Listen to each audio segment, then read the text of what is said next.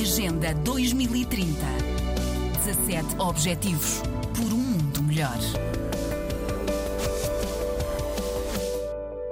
Os jovens africanos responsabilizam os governos pela situação de desemprego, opõem-se a regimes militares e estão particularmente insatisfeitos com a forma como a democracia funciona nos seus países. Os resultados do estudo indicam que cerca de dois terços dos jovens africanos entre os 18 e os 35 anos têm pelo menos o ensino secundário. O estudo elaborado entre 2021 e 2023 mostra também que os jovens estão muito menos empenhados do que os mais velhos em atividades cívicas e políticas, incluindo o voto nas eleições.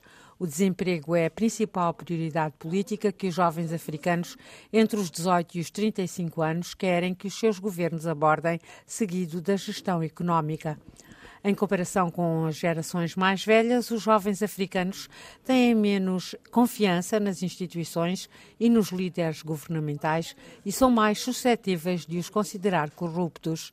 Nos 39 países inquiridos, em média apenas 19% dos jovens em cada 10 dizem que o seu governo é bom a criar empregos. Quanto aos jovens de origem lusófona, 67% de Angola e São Tomé e Príncipe estão desempregados. Em Moçambique, a taxa é de 60% e em Cabo Verde atinge os 41%.